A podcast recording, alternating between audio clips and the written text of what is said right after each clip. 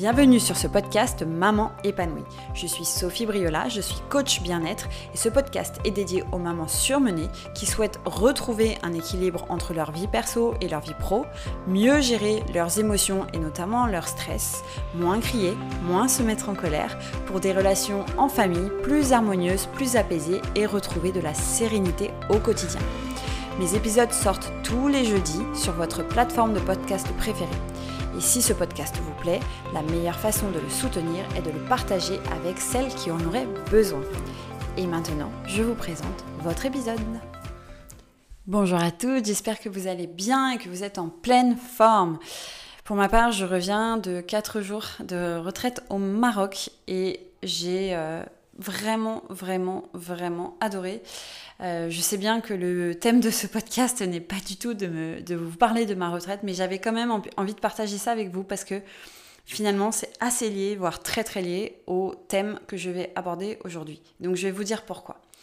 Alors déjà, la retraite, c'était une retraite yoga, et pendant cette retraite, mon objectif premier était de me reposer, faire du bien à mon corps, parce que je l'ai soumis à rude épreuve depuis quelques années, notamment depuis que ma fille est née il y a deux ans et quelques mois. Et donc, j'ai passé vraiment 4 jours à faire des nuits de 8-9 heures, ce qui ne m'était pas arrivé depuis qu'elle est née. J'ai aussi mangé végétarien avec plein de légumes, plein de fruits à longueur de journée, très peu de sucre, pas d'alcool, peu de café. Je faisais du yoga 3, 3 heures par jour, marche, natation, bref, c'était un vrai bonheur. Et pendant ces 4 jours, j'ai vraiment senti à quel point mon corps se, comme se régénérait petit à petit. J'en ai également profité, profité pardon, pour faire un, un point sur ce que j'aimais dans ma vie actuelle et ce que j'aimais moins. Les endroits où je me sentais à l'aise et les endroits que j'avais envie d'améliorer. Et la raison pour laquelle je vous dis tout ça, c'est tout simplement aussi une invitation pour vous de prendre aussi du temps pour vous si vous ne le faites pas déjà. Ça n'a pas besoin d'être quatre jours comme ça l'a été pour moi là, ça peut être deux jours. Mais L'invitation, je vous la fais parce que très facilement, quand on est maman ou quand on est une femme, on est pris dans le... Et quand on est un homme d'ailleurs peut-être aussi, mais on est pris dans le mouvement du quotidien, on est pris dans l'autoroute du quotidien. On, enchaîne un peu les, moments pareils, on sort, on, on, va au travail, on fait plein de choses, on, on, fait la routine du soir avec les enfants, etc., etc. Et en fait, le temps défile très vite on, est, euh, plein, on a plein de trucs à faire au travail et, et finalement on se rend compte petit à petit que euh, ben, on prend pas vraiment de temps pour, euh, pour prendre du recul et puis que pris dans cette frénésie quotidienne, on, comment dire, on, détériore un peu les réserves de notre corps et aussi ça nous empêche de, de vraiment faire un point sur ce qu'on veut, ce qu'on veut plus, etc. Et en fait d'arriver à, à sortir de ce quotidien-là. Alors c'est ce qu'on fait en vacances hein, souvent, on ne peut pas être en vacances tout le temps, mais sortir de ce quotidien-là sans avoir euh, potentiellement d'enfants à charge quand on peut, et vraiment prendre le temps de faire du bien à son corps, de euh, prendre le temps de, de dormir, de se nourrir correctement, de limiter l'alcool, etc. Pour un temps en tout cas, si on peut. Ça fait vraiment un, bien fou parce que ça on se reconnecte à ce qu'on aime, à ce qu'on veut, à ce qui nous fait du bien, à qui on a envie de devenir, à quelle vie on veut avoir. Et finalement, on se retrouve dans cet état de Ah, mais c'est ça dont j'ai besoin. Et après, le challenge, évidemment, comme on peut pas rester en retraite ou en vacances toute notre vie, et que c'est dans le contraste que vient le bonheur, hein, c'est parce que euh, on est en vacances ou c'est parce qu'on est au travail qu'on aime les vacances, et c'est parce qu'on a les vacances que on travaille. Et donc c'est toujours dans le contraste qu'on arrive à trouver notre, notre place. Si on n'avait que les vacances, potentiellement on s'ennuierait. Mais là c'est un peu pareil, c'est-à-dire qu'une fois qu'on a fait la retraite, l'enjeu c'est de réussir à remettre ce qu'on a envie de remettre dans notre quotidien. Et donc par exemple pour moi c'est de remettre mes rituels de yoga tous les jours, c'est euh, de vraiment prendre soin de moi, de faire attention au sommeil de mes enfants et notamment d'essayer de nouvelles choses avec ma fille pour qu'elle dorme. Euh, et, donc c'est et puis l'enjeu c'est aussi de garder un état d'esprit qui fait que on reste dans du bien-être et on se met pas euh, on se remet pas à stresser et, euh, voilà et on, se rappelle simplement avec quelle intention on est sorti de cette, et avec quelle énergie surtout on est sorti de cette retraite et on essaye de maintenir ça au travers de plein de choses, notamment physiques et, et émotionnelles. Et donc la raison pour laquelle je vous dis tout ça, c'est parce que il y a un vrai lien avec l'alimentation émotionnelle qui est le lien de, enfin le, sujet d'aujourd'hui. Donc pourquoi il y a un lien? Et eh bien parce que dans alimentation émotionnelle, il y a évidemment émotion. Et donc l'alimentation émotionnelle, c'est quoi exactement? L'alimentation émotionnelle, on le sait, c'est cette impression de manger ses sentiments. C'est-à-dire cette impression de se dire, bah, je suis stressé et je vais chercher du réconfort, du soutien, du contrôle, peu importe ce que c'est, dans l'alimentation. Parce que quand je mange, tout de suite, je me sens mieux, même si quelques minutes, voire quelques heures plus tard, je me sens pas bien, parce que soit j'ai mal au ventre, soit je culpabilise, soit un peu les deux. Donc l'alimentation émotionnelle, c'est vraiment quand on n'a pas une faim physique, on le, on le reconnaît parce qu'on n'a pas forcément une faim physique, mais on a juste envie de manger parce que là, il se passe quelque chose qui fait que on n'est pas stable émotionnellement. Et donc souvent, on reconnaît l'alimentation émotionnelle sur le fait que quand on a une alimentation émotionnelle, on a envie d'une on a envie d'une euh, d'un type de nourriture en particulier. C'est-à-dire par exemple, on va avoir euh, envie que de gâteaux, que de chocolat ou que de, de, de, je sais pas, de chips. On a vraiment un type de nourriture en particulier. Quand on est dans la faim physique, on peut avoir une envie, on peut avoir quelque chose euh, plus qui nous attire euh, pour manger, mais c'est pas obsessionnel. Dans la faim émotionnelle, c'est obsessionnel, c'est-à-dire qu'on n'arrive pas à ne pas y penser. On est focalisé sur ce qu'il y a dans notre placard et on se dit non, non, je résiste, je résiste, je résiste. Et puis on n'arrive pas à résister. Et puis petit à petit, on se rapproche du placard. On finit par prendre un truc un peu en secret. On veut pas trop que les autres voient parce que finalement on a un peu honte.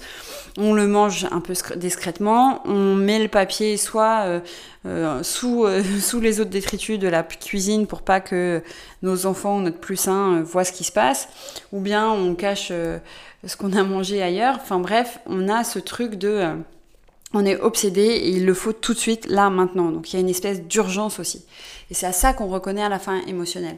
Dans la faim physique, on, sent qu'on a faim, et parfois ça peut être une sensation qui est très désagréable, mais potentiellement, on n'est pas obsédé, on n'a pas ce truc-là. On a juste le sentiment de faim qui n'est pas agréable, mais on n'a pas en tête une nourriture en particulier qui nous obsède, qui nous obsède et qui nous appelle.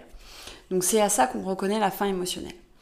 Et donc, ce qui se passe bien, bien souvent, c'est que il y a quelque chose qui va nous déclencher. Donc, on va avoir, euh, je sais pas, ça peut être euh, le message de quelqu'un, ça peut être euh, l'idée de, de, se mettre à une tâche, ça peut être simplement tourner la poignée de chez nous et rentrer à la maison, ça peut être se retrouver seul le soir, ça peut être plein de choses différentes. Ça peut être une réunion à préparer ou quelque chose à préparer qui nous stresse, ça peut être une prise de parole en public, ça peut être plein de choses. Donc il y a un déclencheur. Et ce déclencheur, il génère une émotion. Et cette émotion-là, elle va nous pousser à manger. Parce que quand on mange, ce qui se passe, c'est que on se sent tout de suite mieux. C'est-à-dire que chimiquement, en fait, quand on mange, il y a une réaction dans notre cerveau qui se fait qui consiste à sécréter les hormones du plaisir. Donc dès qu'on mange, en fait, on a ces hormones du plaisir qui sont sécrétées. Et donc les hormones du plaisir, c'est du bien-être, hein, clairement. Et donc il y a notamment de la dopamine, de la sérotonine et tout ça. Et quand on a cette, ce relâché d'hormones-là, bah, chimiquement, hein, dans notre corps, on va sentir une espèce de vague de réconfort, d'apaisement et tout ça. Et donc, quand on fait ça, bah, sur le moment, on se sent mieux, et puis après vient le cerveau. Le cerveau qui re-rentre dans le jeu, alors que pendant un moment, il a été complètement mis de côté. Et donc là, le cerveau re-rentre dans le jeu et dit Ah, t'as vu, t'as encore craqué. Ah, t'as vraiment aucune volonté. Non, mais t'as vu tes jambes Vraiment, là, c'est bientôt l'été. Tu crois que tu vas aller comme ça, bien en maillot de bain, là, t'es sûr? Euh, Non, mais c'est pas vrai, tu vas encore prendre des kilos t'avais vraiment pas besoin de ça. Et donc, le cerveau, il commence à être dans le jugement permanent, là. Et ça nous fait très très mal, évidemment. Et la culpabilité arrive. Donc, la culpabilité, la honte, euh, la frustration, la colère envers nous-mêmes, il y a plein plein plein d'émotions négatives qui vont se, se mettre là-dessus. Et donc c'est là que, bah, évidemment, on se sent pas bien et qu'on se dit, bah, en fait, est-ce que le jeu en vaut la chandelle? Non. Et pour autant, la prochaine fois que ce déclencheur va se représenter, on va avoir exactement le même schéma qui va, se, qui va, se, remettre en place. Donc c'est ça, la faim émotionnelle. Et euh, si euh, tu te sens concerné ou si vous vous sentez concerné par la faim émotionnelle, je pense qu'au travers de la description que j'en ai faite, vous arrivez très bien à voir ce qui se passe. Et donc pourquoi on a ça? Ben, Encore une fois parce que, un, quand on mange, il y a de la gratification instantanée, et deux, parce que au travers de la nourriture, on vient chercher une soupape. La soupape, elle peut être de plusieurs ordres. Il peut y avoir une soupape physique et une soupape euh, émotionnelle. La soupape physique, ça peut être simplement euh, physiologiquement j'ai des carences et en fait en ayant cette faim, euh, cette faim un peu émotionnelle, je viens combler des carences. Donc c'est pour ça que souvent on dit que parfois il suffit de boire un verre d'eau pour faire passer cette faim, parce que parfois on peut avoir cette faim émotionnelle juste parce qu'on est déshydraté. Parce qu'en fait, on a besoin de minéraux et en buvant le verre d'eau, on a quelques minéraux qui, viennent et du coup, ça fait apaiser cette faim. Mais quand c'est psychologique, là, c'est plus compliqué. Et boire le verre d'eau, ça va absolument pas marcher. Et donc, quand c'est psychologique, ça peut être lié à plusieurs choses.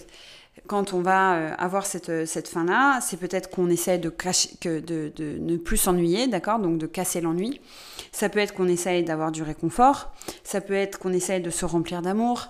Ça peut être qu'on essaye de retrouver une forme de contrôle, même si euh, on ne contrôle pas l'obsession, mais finalement, on, connaît ce schéma-là, c'est familier, donc euh, il y a une forme de contrôle. Et donc, en fait, au travers de, de ce mécanisme, on essaye d'aller combler un besoin qui est sur un autre plan. C'est pas un besoin physique, c'est un besoin, encore une fois, émotionnel et psychologique. Et donc, comment on fait pour s'en sortir? C'est ça la question, évidemment, hein, toujours. Comment on fait pour se sortir de là?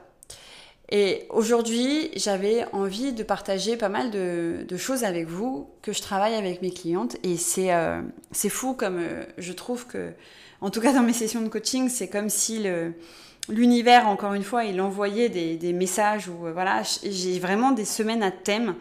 Et, cette semaine et la semaine dernière d'ailleurs, il y avait pas mal ce, thème-là. Et, je travaille de plus en plus avec des, des femmes qui qui peuvent expérimenter ça. Et donc c'est assez, c'est assez fou et moi ça m'intéresse, ça me passionne. Donc comment je fais quand euh, j'ai une maman ou une femme qui vient me voir et qui a de l'alimentation émotionnelle? Donc déjà, il y a plusieurs, euh, vraiment il y a plusieurs choses à comprendre. La première, c'est que, encore une fois, il va y avoir des besoins, quand on est dans la faim émotionnelle, c'est qu'il y a des besoins qui ne sont pas comblés sur un autre plan. Donc une des premières choses que je fais avec ces mamans-là, c'est de vraiment comprendre déjà leur vie et de savoir qu'est-ce qui, dans leur vie, ne les satisfait pas. Donc on peut aller chercher euh, à plein d'aspects. Donc il va y avoir l'aspect finance, il va y avoir l'aspect boulot, il va y avoir l'aspect euh, euh, relation familiale, il va y avoir l'aspect amoureux, il va y avoir l'aspect carrière, il va y avoir l'aspect spiritualité, créativité, il va y avoir aussi tout ce qui est autour de la relation à la nourriture. Enfin, et voilà, on va aller creuser énormément de choses. Et, déjà, en fait, c'est super parce que ça nous donne des premières pistes. C'est-à-dire que si une personne est par exemple misérable au travail, c'est-à-dire elle déteste son travail, c'est vraiment très très dur pour elle parce qu'elle ne se sent pas bien, parce que euh, elle se sent diminuée parce qu'elle elle a, elle a, complètement perdu confiance en, elle à cause d'un chef qui lui euh, fait des reproches en permanence ou parce qu'elle est extrêmement stressée, il y a beaucoup de choses à faire, elle a beaucoup de responsabilités. Bah, évidemment que c'est un des axes qu'on va aller travailler ou en tout cas qu'on va explorer plus en profondeur pour aider sur l'alimentation émotionnelle. Et pourquoi je commence par là? C'est que si on essaye simplement de travailler sur le symptôme qui est l'alimentation émotionnelle. Et si j'essaye simplement de la faire arrêter, l'alimentation émotionnelle, en, lui disant, ben voilà, euh, simplement, euh, quand euh, tu as ce déclencheur-là, tu fais ceci, tu fais cela, tu te distrais, tu... machin. En fait, ne, traitant pas la cause, ça ne va pas marcher. Parce que la seule chose que son cerveau va comprendre quand je vais travailler avec elle sur résister, résister, résister, à l'alimentation émotionnelle quand elle arrive, c'est que lui, il va dire oh là là, au secours, on veut me priver. Donc surtout, c'est là que l'obsession commence en fait. Donc surtout, je ne veux pas qu'elle me prive parce que ça va pas, j'en ai besoin, je sens que c'est le truc qu'il me faut. Donc c'est là que la bataille entre notre cerveau et nous-mêmes commence. C'est là qu'il y a l'obsession. Plus on crée de la résistance, plus on se dit je dois y résister, et plus c'est compliqué, en fait, d'y résister. Et donc, vraiment travailler sur le fond du problème est extrêmement clé. Et donc là, il va y avoir plusieurs choses. On va aussi bien travailler sur l'aspect émotionnel. Hein. Donc euh, si par exemple je suis très stressée au travail, ça va être de travailler sur euh, comment je gère mon stress, euh, qu'est-ce qui fait que ça me stresse autant, comment j'arrive à mettre des limites, etc. Ou ça peut être tout simplement bah, accompagner la personne pour qu'elle change de travail, potentiellement, parce que ça peut être une des pistes. Mais on va travailler sur ça aussi. Ça n'empêche pas qu'on travaille sur d'autres choses. Et je vais en parler tout de suite. Mais ça, c'est un plan très important, c'est-à-dire comprendre le déséquilibre profond qu'il y a. Autre chose, c'est que parfois, ce déséquilibre profond, il n'est pas tellement dans la vie de la personne en, soi, c'est-à-dire que, a priori, sur le papier, cette personne se sent plutôt contente, mais il va être sur un truc plus profond que ça, qui va être, par exemple, une faible estime de soi due à des choses passées. Donc, on va regarder ça aussi. Et on va travailler sur ces blessures-là. Et c'est vraiment clé parce que, encore une fois, sans traiter la cause, on peut traiter le symptôme, mais ça va pas faire disparaître. Et moi, je veux toujours des changements durables. Donc ça, c'est un premier aspect que je vous invite à regarder, c'est où dans votre vie vous êtes insatisfaite et qu'est-ce qui fait que vous êtes insatisfaite comme ça, qu'est-ce qu'il vous faudrait pour être plus satisfaite? Et commencer à travailler un peu là-dessus.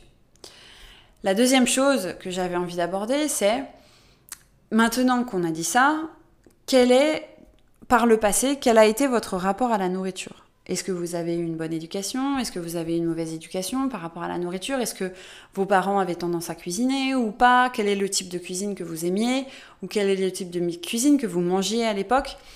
Comment la nourriture était utilisée avec vous? Est-ce que c'était utilisé comme une récompense ou pas?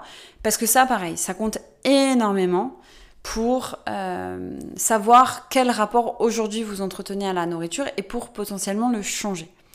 Donc ça, c'est un, des, autres aspects que je vous invite à explorer. Donc quel est votre rapport à la nourriture depuis que vous êtes jeune et, euh, en quoi ce rapport à la nourriture vous influence dans votre comportement et dans votre alimentation émotionnelle aujourd'hui?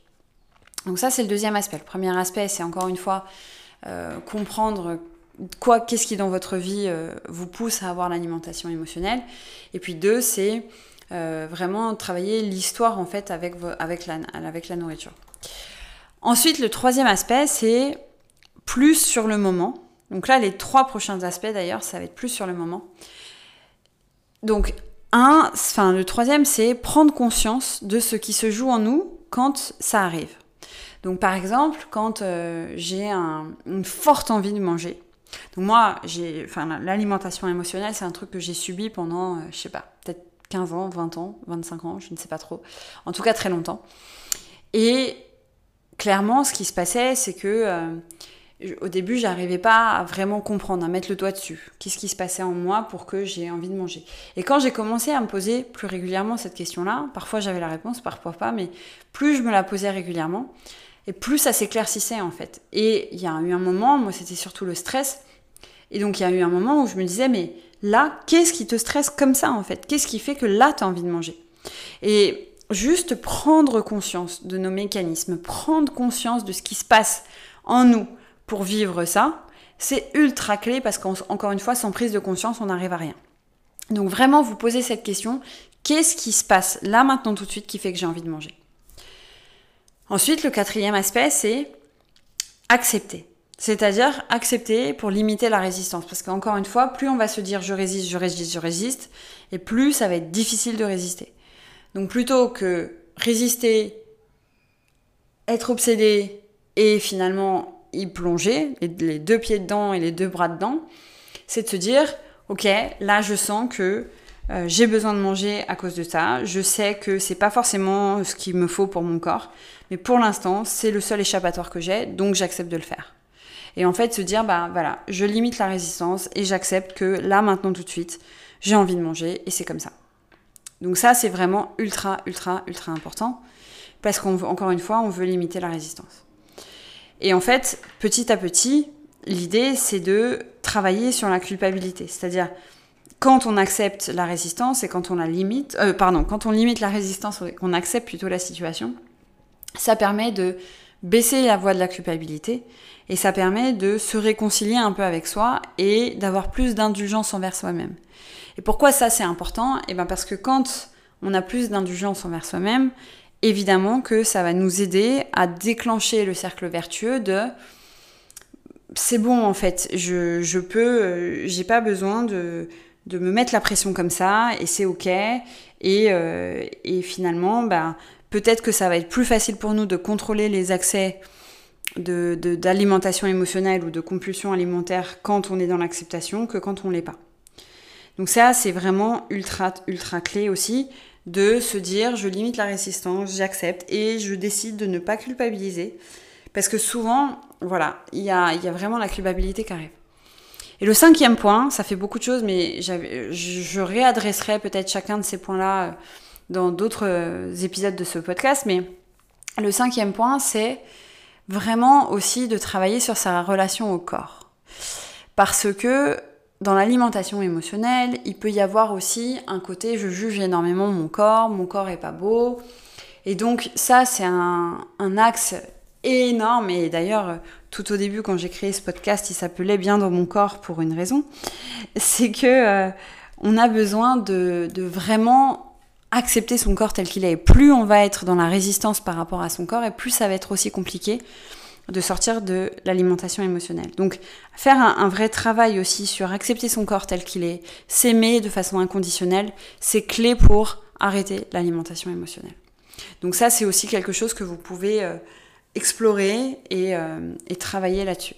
Donc je répète, hein, les cinq pistes là que j'avais envie de vous donner aujourd'hui et, sur lesquelles euh, je vais approfondir, c'est un, vraiment d'identifier déjà dans votre vie ce qui fait que vous avez tendance à manger de façon émotionnelle. Deux, c'est de travailler ou d'explorer votre histoire avec la nourriture pour voir comment vous avez appris à manger, comment la nourriture a été euh, vous a été inculqué, comment vous vous en êtes servi par le passé, parce que ça peut aussi expliquer l'alimentation émotionnelle. Trois, c'est prendre conscience vraiment de ce, qui se de ce qui se joue en vous au moment où vous avez cette faim qui est, euh, émotionnelle qui arrive, d'accord? Quatre, c'est accepter que pour l'instant c'est comme ça et que vous avez ce, ce truc et que vous allez travailler dessus et que ça va le faire, que vous allez réussir à vous en défaire. Je m'en suis défait, ça peut, ça, arrive, et ça arrive souvent d'y arriver. Mais en tout cas, euh, il y a de la lumière au bout du tunnel. Et donc, c'est pas parce que là, aujourd'hui, vous allez euh, manger vos émotions, que demain vous allez manger vos émotions, que dans un an vous allez manger vos émotions. L'idée c'est de se dire j'accepte en fait que pour l'instant c'est ma façon de gérer euh, la situation. Et enfin, le quatrième aspect, c'est petit à petit de combler les besoins par autre. Non, pardon. Le quatrième aspect, le cinquième aspect, pardon, c'est de vraiment travailler sur sa relation au corps et euh, d'accepter aussi son corps tel qu'il est parce que ça limite la résistance et les frustrations et ça peut vous aider à rentrer dans le cercle vertueux qui fait que vous n'avez plus besoin d'alimentation émotionnelle pour aller mieux. Donc, ça fait beaucoup de choses, mais choisissez un angle, un aspect. Peut-être que euh, vous savez déjà grosso modo ce qui va pas dans votre vie, donc euh, peut-être que ça, vous n'avez pas forcément besoin de le travailler, mais que ça peut être intéressant d'aller explorer votre rapport à la nourriture. Par exemple, moi, je sais que je disais bouffe et non pas nourriture. Donc c'était euh, enfin c'est pas que des mots hein. quand on dit euh, bouffe ça veut dire euh, je me remplis. Ça veut dire je enfin pour moi en tout cas c'est la signification qu'il y avait derrière. C'était ce côté ben ouais c'est que de la bouffe. Mais ça veut dire que je l'utilise comme un moyen mais je me nourris euh, de enfin je, me nourrissais mais pas vraiment bien. Comme j'étais pas à l'aise dans mon corps j'y prenais pas j'en prenais pas soin donc euh, la bouffe, bah, c'était juste, euh, voilà, peu importe ce que je mangeais, c'était pas grave, on s'en fichait, de toute façon, c'est que de la bouffe. Et, donc voilà, j'ai vraiment changé par exemple juste ça, hein, mais je n'utilise plus ce mot actuellement, je n'utilise plus bouffe, j'utilise nourriture, parce que pour moi c'est plus noble en fait. Me dire, euh, non, je vais nourrir mon corps, ou je c'est pas je vais bouffer, c'est je vais nourrir mon corps. Ça a une autre signification pour moi. J'y prends, j'y prête plus attention. J'y mets une autre intention en fait derrière. Et donc les mots qu'on utilise autour de la nourriture sont extrêmement importants. Et c'est pour ça que je vous invite à, aller chercher un peu votre histoire autour de ça. Prendre conscience encore une fois de ce qui, de ce qui se joue en vous, hein, au moment où ça arrive, c'est aussi très clé. Donc je reviendrai sur tout ça Une petite précision que j'aurais dû faire euh, au début du podcast que j'ai pas faite, c'est que là, je parle bien d'alimentation émotionnelle. Je ne parle pas de troubles compulsifs alimentaires. Donc la différence, c'est quoi? La différence, c'est que dans les troubles, euh, dans les troubles alimentaires, ce qu'on va retrouver, c'est que euh, on mange, on mange, on mange pour potentiellement derrière se faire vomir, ou alors on retient les quantités qu'on mange. Hein. Dans le cas de l'anorexie, on va on va euh, carrément se réduire les portions, euh, manger de moins en moins, etc. Euh, on ne on se fait pas nécessairement vomir. Et puis, il faut savoir aussi qu'il y a un trouble alimentaire qui n'est pas tout à fait de la boulimie, mais qui peut ressembler à des crises de boulimie. Et on, pour autant, on se fait pas vomir, parce que dans la, dans la, dans la boulimie, souvent, on se fait vomir. Mais il peut y avoir aussi un, comment dire, un trouble alimentaire qui consiste à avoir la boulimie mentale. Donc euh, concrètement, ce qui se passe, c'est euh, on a des crises de boulimie où euh, on mange, on mange, on mange, on mange, mais on se fait pas vomir. Et donc ça aussi, ça peut être un trouble alimentaire. Et moi, je parle pas du tout de ça dans cet épisode. Hein. Ça, c'est un autre sujet. Et souvent, le mieux, c'est de, travailler évidemment avec un, psychologue, un thérapeute pour euh, pour avancer et pour comprendre d'où ça vient, parce que souvent il y a des grandes blessures et des traumas par le passé. Donc euh, il y a un vrai travail de fond à faire. Ça ne veut pas dire que on peut pas travailler avec un coach en parallèle. Hein. D'ailleurs, je, le fais. Mais, euh, mais en tout cas, il y a un vrai travail de fond, de trauma potentiellement à aller chercher quand on est dans les troubles alimentaires. Donc là, c'était pas l'objet de, de cet épisode-là. Là, c'était vraiment sur l'alimentation émotionnelle. Et c'est un petit peu différent parce que dans l'alimentation émotionnelle, on on n'est pas dans euh, c'est pas c'est pas une maladie. Alors que la, les troubles de les troubles compulsifs alimentaires c'est une maladie. Ok? Enfin c'est une maladie dans la mesure où il y a un trauma. Voilà il y a un trauma alors que dans l'alimentation émotionnelle il n'y a pas nécessairement un trauma mais il y a euh, des difficultés à gérer ses émotions. C'est un petit peu différent Ok Donc euh, voilà ce que je voulais vous dire sur ça pour déblayer le terrain. J'en reparlerai parce que c'est un sujet qui me tient beaucoup à cœur, parce que je sais que je ne suis pas seule à vivre ça, ou que je n'ai pas été seule à vivre ça, que euh, beaucoup des femmes qui sont stressées, qui ont de l'anxiété et tout ça, ont tendance à avoir une alimentation émotionnelle. Donc je sais que c'est un sujet qui est assez clé. Donc on en reparlera. Et puis, euh, et puis si vous avez des questions d'ici là, ben, n'hésitez pas. Hein, c'est super chouette parce que j'ai plein de personnes qui euh, commencent à m'écrire euh, suite au podcast. Donc euh, continuez, continuez, envoyez-moi des messages, que ce soit par Facebook ou Instagram ou par mail. vous pouvez me trouver très facilement sur les réseaux, donc n'hésitez pas. Et puis en attendant, eh ben, je vous souhaite une très très très belle journée, une soirée en fonction de l'heure à laquelle vous m'écoutez. Et je vous dis à la semaine prochaine pour un nouvel épisode de Maman épanouie. Très belle journée à vous et à très vite. Au revoir. Si cet épisode vous a plu, n'hésitez pas à le partager, à laisser 5 étoiles sur votre plateforme de podcast préférée et à aussi me laisser un commentaire pour me dire ce que vous en retenez et quelle est la pépite là-dedans pour vous aujourd'hui. Et si vous souhaitez aller plus loin, mon programme de coaching Maman épanouie est ouvert. Dans ce programme, je vous accompagne personnellement pour vous aider sur 3 mois à vous retrouver vous, à mieux gérer vos émotions à savoir de quoi vous avez besoin pour être heureuse, à trouver cet équilibre vie pro, vie perso qui vous tient tant à cœur, à vous retrouver, à être bien dans votre corps et à mieux gérer aussi les émotions des personnes qui vous entourent parce que vous serez plus à même de les accueillir en étant mieux avec vous-même.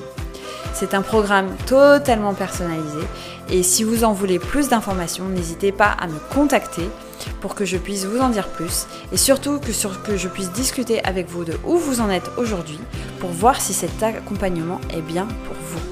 Vous pouvez réserver votre session gratuite de coaching directement dans les notes de cet épisode et je vous retrouve très très vite sinon pour un prochain épisode de podcast. Belle soirée à vous et à très vite.